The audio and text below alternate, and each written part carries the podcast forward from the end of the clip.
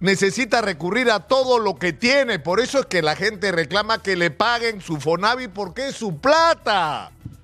Y el Estado peruano dispuso de una manera irresponsable y criminal de ese dinero que es de la gente y se demoran años en devolvérselas. Desconexión e ineficiencia.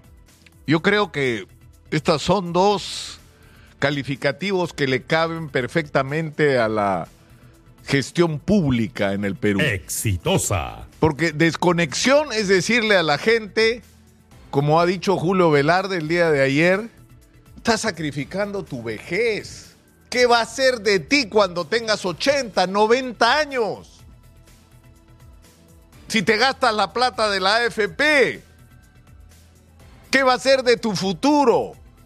Lo que parece que don Julio Velarde, que es una persona a la que yo le tengo un gran respeto, es que lo que pasa con él es que está desconectado de la realidad que están viviendo las personas hoy en el Perú, donde lo que está en juego no es qué va a ser de su vida cuando tengan ochenta y tantos o noventa y tantos años. La respuesta que tienen que dar es qué va a ser de su vida esta semana. ¿De qué va a comer su familia esta semana? ¿Cómo van a honrar sus obligaciones esta semana? ¿Cómo van a pagar los colegios o las obligaciones diversas que tienen esta semana? ¿Cómo van a obtener productos para poder comerciar en la calle los que son vendedores ambulatorios porque se quedaron sin chamba? ¿Ah? Esas son las preocupaciones reales de los ciudadanos y por eso la gente necesita recurrir a todo lo que tiene. Por eso es que la gente reclama que le paguen su Fonavi porque es su plata. Y el Estado peruano dispuso de una manera irresponsable y criminal de ese dinero que es de la gente y se demoran años en devolvérselas. ¿Ustedes creen que le pasa por la cabeza discutir si le vamos a pagar al Citicorp o al Eximbank o al Paribas, el banco francés? Si le vamos a, a- a discutir si les vamos a devolver el dinero o no que nos prestaron y que eran parte y son parte incluso aún de nuestra deuda externa, no les pasa por la cabeza. No se les ocurre que podemos decirles que no o espérennos. Tenemos problemas en la caja, aguántense hasta el próximo año, ah, después le vamos a pagar. A nadie se le ocurre eso. Pero sí se les ocurre cuando se trata de la deuda con la gente. O sea, no estamos hablando, en el caso, por ejemplo, del FONAVI y de las AFPs, del dinero ajeno. Estamos hablando del dinero de las propias personas y que tienen en una circunstancia tan compleja como la que estamos viviendo hoy el derecho a hacer uso de ese dinero para enfrentar las graves circunstancias que están viviendo. En un contexto, además, donde es un fiasco, pues, lo de las AFPs que ibas a tener tu propia plata y una jubilación espectacular. No ocurrió, pues. Fue un gran negocio para los bancos, para las propias administradoras de fondos de pensiones, para los fondos de inversión que hicieron negocios millonarios con los dineros de las AFP, pero para los aportantes a las AFPs. O sea, les ha cambiado la vida, ganan más que en la ONP a la hora que se jubilan. O sea, fue un fiasco lo de las AFPs. Acá ahí donde se aplicó, porque las mismas conclusiones están llegando en, otros lados, pero esto es solo un rostro. El otro es la discusión. Ayer ha, sido ya grotesco. El ministro Alex Contreras diciéndole a la gente, eh, ténganos paciencia, ténnos una tregua, un tiempito, ya estamos viendo cómo solucionamos. Oiga, usted es el ministro de Economía.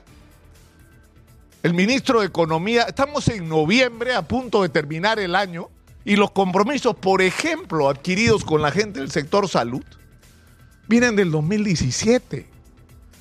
Y son parte, es decir, lo que corresponde, lo que están reclamando y lo que están motivando la huelga no es algo que se les haya ocurrido esta semana o este mes a los trabajadores de la salud pública. Son demandas largamente desatendidas que terminaron en un grave conflicto en Exitosa. 2017 y se resolvió con un acta donde de una manera muy razonable, ¿no? Que deberían agradecer los representantes del Estado, los trabajadores de la salud estuvieron dispuestos a aceptar que eso que le deben, ese atraso que tienen, se lo paguen por partes. Y la última parte tocaba ahora y lo que está en discusión es que esa, ese dinero, que es un derecho adquirido, que debería estar en el presupuesto de la República, no lo tienen. O sea, es su negligencia, señor Contreras, la de su gente, la de la gente que conduce el Ministerio de Salud que salta de mano en mano según las circunstancias políticas. La inconsecuencia de asumir compromisos como se trata de los peruanos, si se trata de los trabajadores, les vale madre. O sea, no se sienten obligados a cumplir esos compromisos. Y lo que está pasando con los trabajadores, por ejemplo, los docentes universitarios, es una novedad hace cuántos años que debían homologar sus honorarios con lo de los magistrados, hace años, que está escrito sobre papel, pero ¿qué hacen con el papel? ¿Para qué usan ese papel? Para cualquier cosa, menos para cumplir lo que ahí está escrito. Es decir, la gente que hoy, los mismos maestros que están en paro el día de hoy, o ya el colmo, sinceramente, me parece extremo. Estamos con el rollo de que queremos ser de la OCDE y ser admitidos en el primer mundo. ¿No? Y uno de los requisitos es cumplir las obligaciones con los trabajadores, cumplir con el derecho laboral. ¿Y qué es lo que pasa con Sunafil? Es que esto es simplemente, eh, sinceramente, para no creerlo. Es decir, ¿qué es el SUNAFIL, la Superintendencia Nacional de Fiscalización Laboral? ¿Cuál es su trabajo? Vigilar, es decir, sus inspectores y trabajadores, que son todos gente muy calificada, tienen como labor el vigilar que se cumpla con los derechos laborales de la gente en las empresas. Ese es su trabajo, cuidar los derechos laborales de la gente. Y resulta que los derechos laborales de quienes fiscalizan el cumplimiento en otros no tienen derechos laborales. La mayor parte de ellos son trabajadores CAS, es decir, trabajadores con derechos disminuidos, con quienes además no se cumple también, en este caso, compromisos adquiridos y que ganan muy por debajo de lo que deberían ganar por la calificación de su trabajo. O sea, es el colmo que estemos en esta situación y es un problema de que no tenemos recursos, seguramente no tenemos todos los recursos que deberíamos tener. Seguramente, porque si hubiéramos hecho las cosas en el Perú de otra manera, en vez de la estúpida refinería de petróleo de Talara, tendríamos una gran refinería de cobre, de plata, de oro, porque eso sí tenemos. Petróleo no tenemos. Cobre, oro, plata, nos sobra. Y lo que nos falta es una refinería. Bueno, muchas cosas pudieron hacerse de otra manera. Muchas cosas, y tendríamos muchísimo más recursos de los que tenemos, pero los que hoy tenemos no están siendo administrados de una manera eficiente.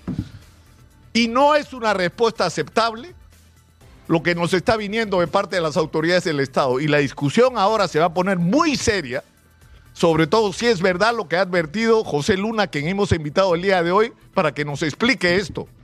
Hay un, una caída de la recaudación, según Luna, del 20%, y eso lo vamos a pagar a la hora de ejecutar el presupuesto del próximo año. ¿Y qué podría significar? No solo que no se cumpla con los trabajadores los compromisos adquiridos, sino que incluso haya despidos en el aparato del Estado.